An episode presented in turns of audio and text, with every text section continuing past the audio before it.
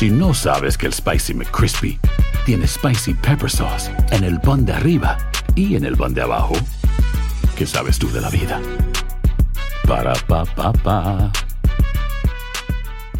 Cassandra Sánchez Navarro junto a Catherine Siachoque y Verónica Bravo en la nueva serie de comedia original de VIX, Consuelo, disponible en la app de VIX ya.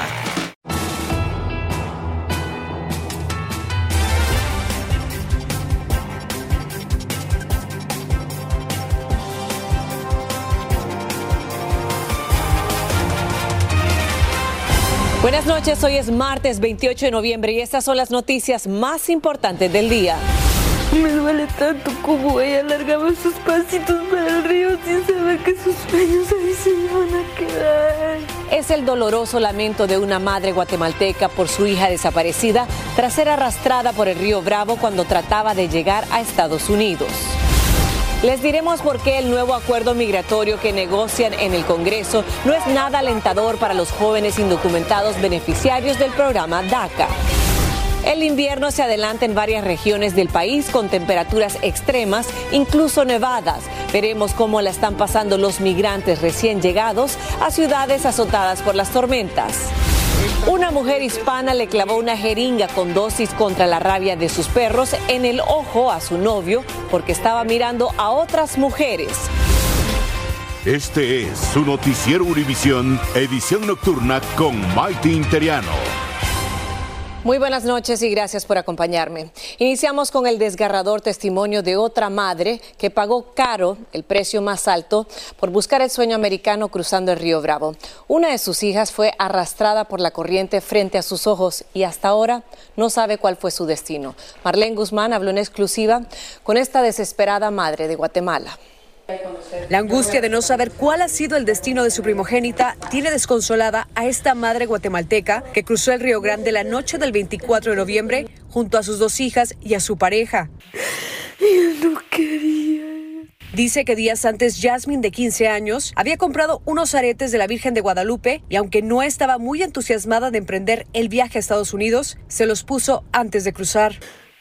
Solo le dije, ayúdame, dame fuerzas para terminar este sueño. Te prometo que en el otro lado vamos a tener una vida mejor.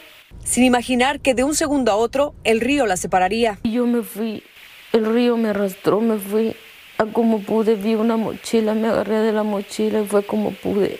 A solo unos pasos de pisar suelo firme en Igopas, Texas, la corriente comenzó a arrastrar a Jasmine mientras ella sostenía la mano de su hermana menor.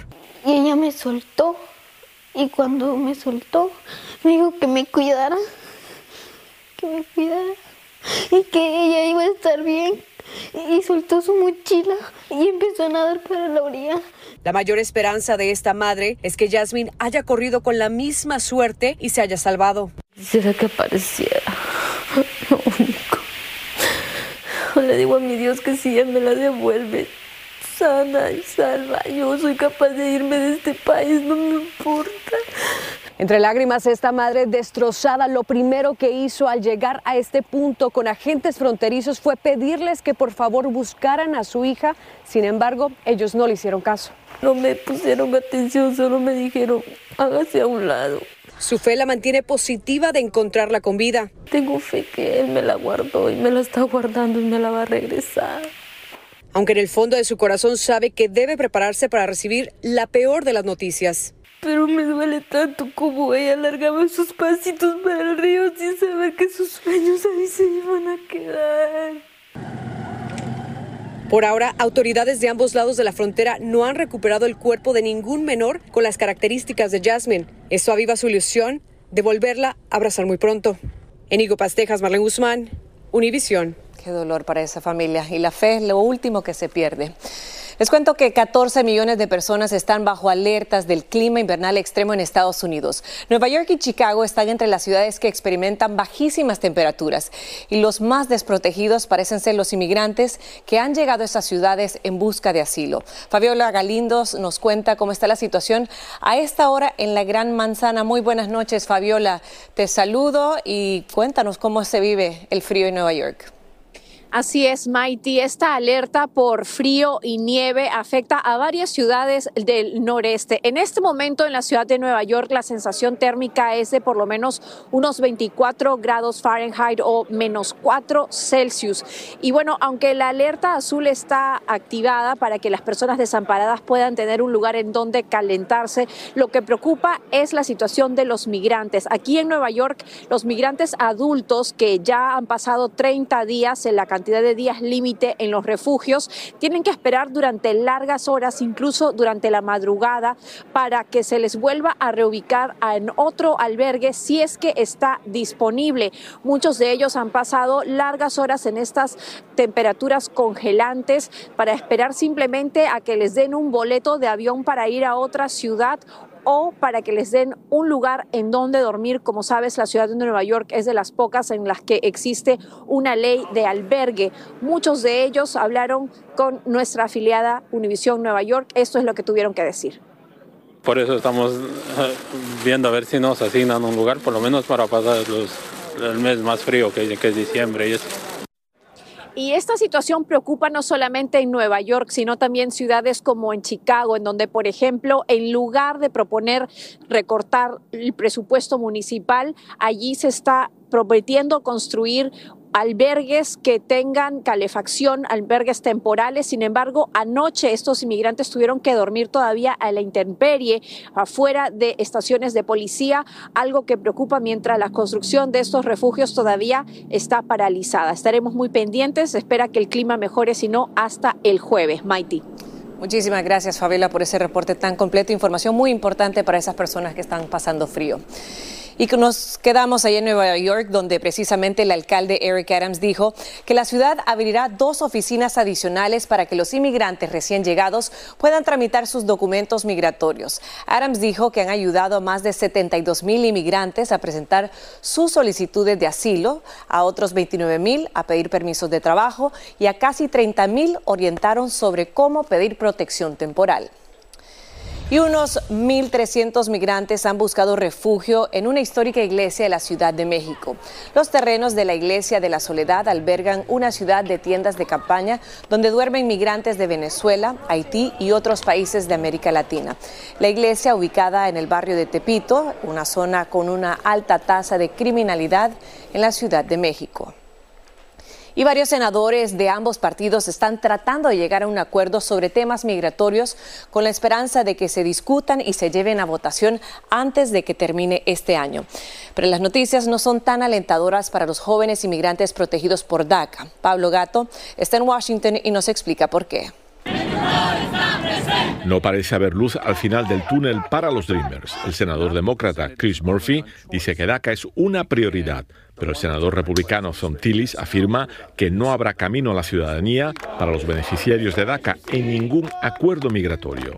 Son parte de un grupo bipartidista que negocia temas migratorios para votarlos antes de final de año. Yo la verdad no creo que es algo justo porque nosotros estamos acá trabajando, estamos creando compañías, estamos aportando a nuestra comunidad. Los republicanos afirman que los inmigrantes abusan del sistema de asilo y quieren que se reforme. Según ellos, hay una industria de cómo asesorar a los que quieren asilo aunque no califiquen. Que fueron a estos países a darles una clase de cómo pedir asilo, qué es lo que tienen que decir, cómo tienen que decirlo para que se las den. Según los republicanos, se ha hecho buen progreso en las negociaciones con los demócratas en materia migratoria, excepto en un tema que es el llamado parol. Se oponen a que las autoridades dejen en libertad a personas mientras se procesa su petición de asilo. El equivalente de un país pequeño se ha metido a este país desde que él ha sido presidente. Millones de personas. Según el gobierno, alrededor de 6 millones de indocumentados entraron o fueron detenidos desde que Biden es presidente y se deportaron a 4.5 millones. El resto aguarda una decisión de los jueces de inmigración. Los republicanos afirman que el tema del parol podría descarrilar todo acuerdo. Y este debate llega en plena campaña electoral para la presidencia. E inmigración es uno de los temas más importantes. Biden urge al Congreso a aprobar legislación que apoye a DACA pero falta ver a quién responsabilizan los Dreamers de este nuevo aparente revés. Sus trabajos fortalecen la economía de este país y es hora que el Congreso actúe Los jóvenes soñadores no votan, pero tienen cientos de miles de familiares que son ciudadanos y sí pueden votar. En Washington, Pablo Gato, Univisión.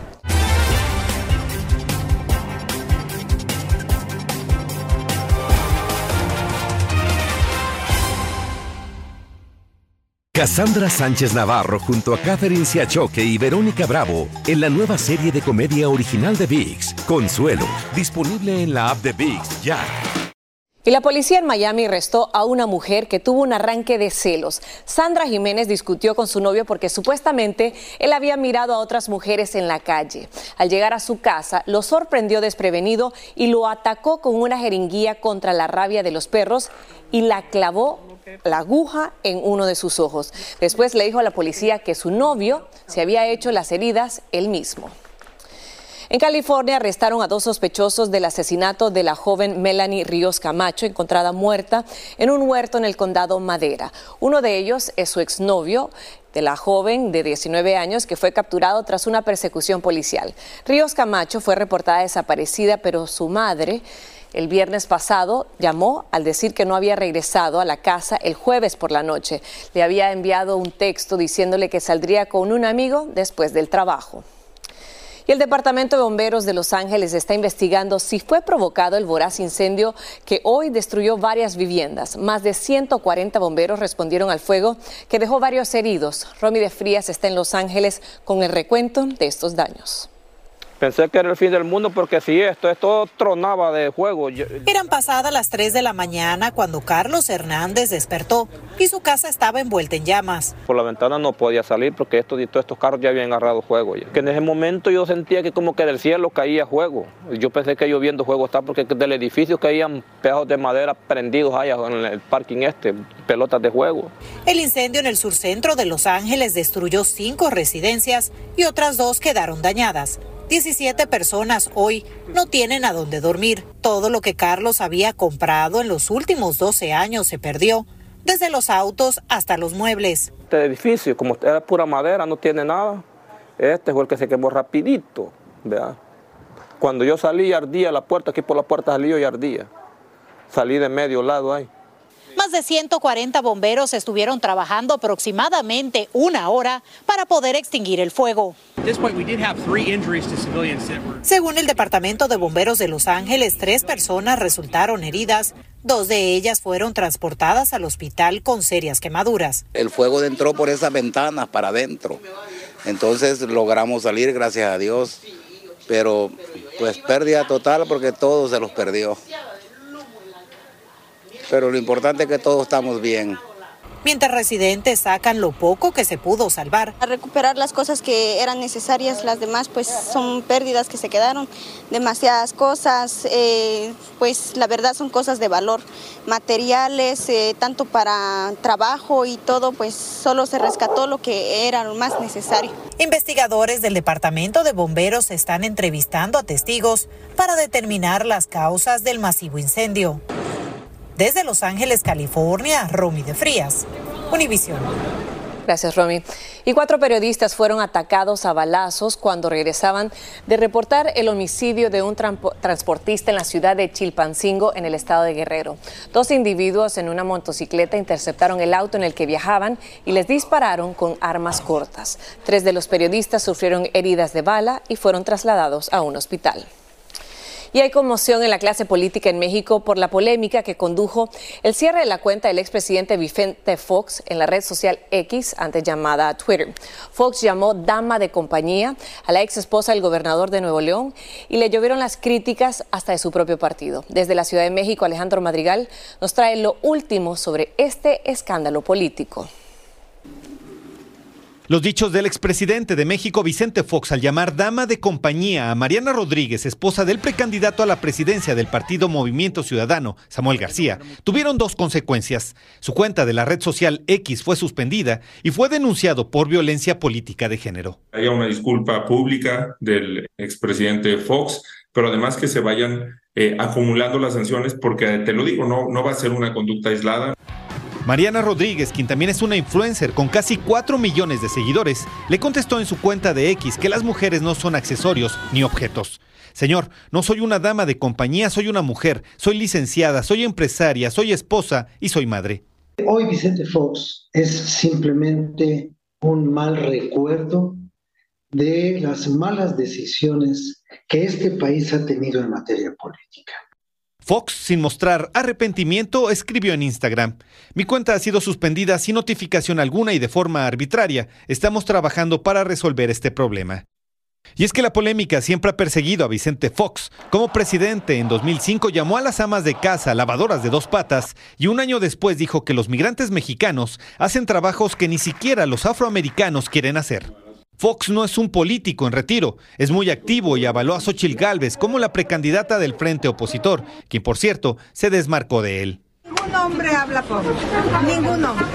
Mientras tanto, la senadora Laura Ballesteros pidió al Pleno tome nota de estas conductas inapropiadas y según la ley de procedimientos electorales, Fox podría ser acreedora a una multa de 120 mil dólares. En Ciudad de México, Alejandro Madrigal, Univisión. Gracias, Alejandro. La Administración de Alimentos y Medicamentos FDA advierte que las frutas retiradas del mercado por presunta vinculación con un brote de listeria se vendieron en los principales minoristas del país. Estos incluyen la cadena Publix, Walmart, Sam's Club, Sprouts Farmers Market, Albertson y Aldi. Melocotones, ciruelas y nectarines se encuentran entre los productos retirados. La Navidad será más cara este año, así lo indica el índice de precios al consumidor de la Oficina de Estadísticas Laborales. En esta temporada navideña, el precio de los servicios en general aumentó con relación a años anteriores. La buena noticia es que los precios de algunos productos se han mantenido igual y los de otros han aumentado, pero muy poco. Y la temporada del virus respiratorio está aumentando en gran parte de Estados Unidos. Los Centros para el Control y la Prevención de Enfermedades pronostican que estos virus provocarán un alto número de hospitalizaciones como ocurrió en la pasada temporada. Los médicos recomiendan hacer pruebas de COVID-19 y quedarse en casa cuando se sientan enfermos. La melatonina para ayudar a los niños a dormir se ha vuelto extremadamente común.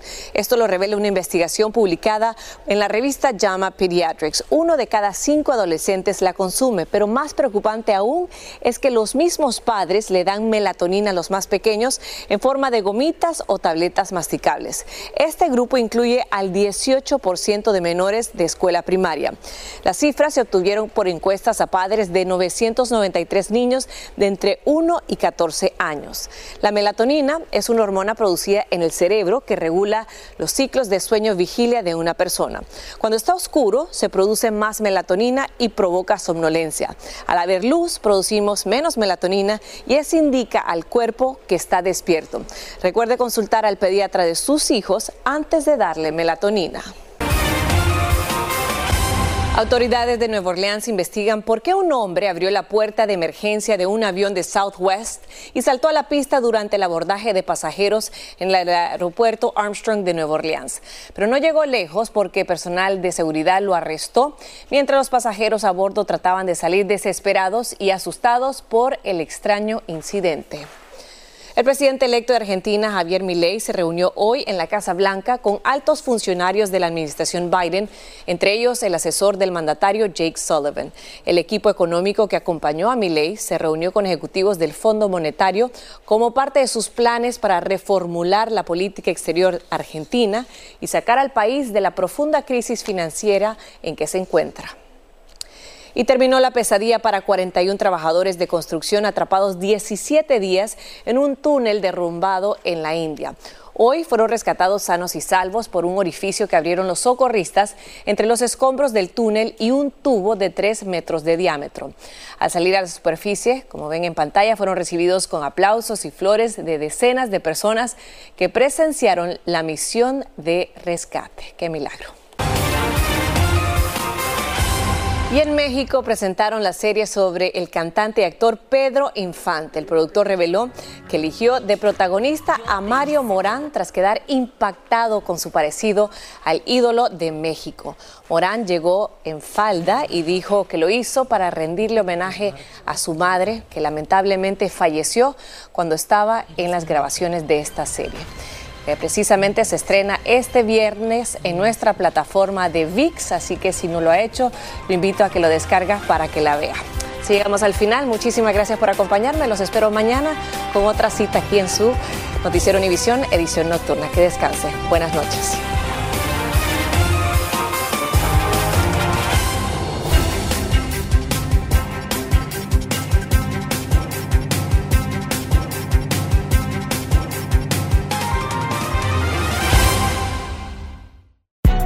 Hay gente a la que le encanta el McCrispy y hay gente que nunca ha probado el McCrispy. Pero todavía no conocemos a nadie que lo haya probado y no le guste. Para pa pa. Cassandra Sánchez Navarro junto a Catherine Siachoque y Verónica Bravo en la nueva serie de comedia original de VIX, Consuelo, disponible en la app de VIX ya.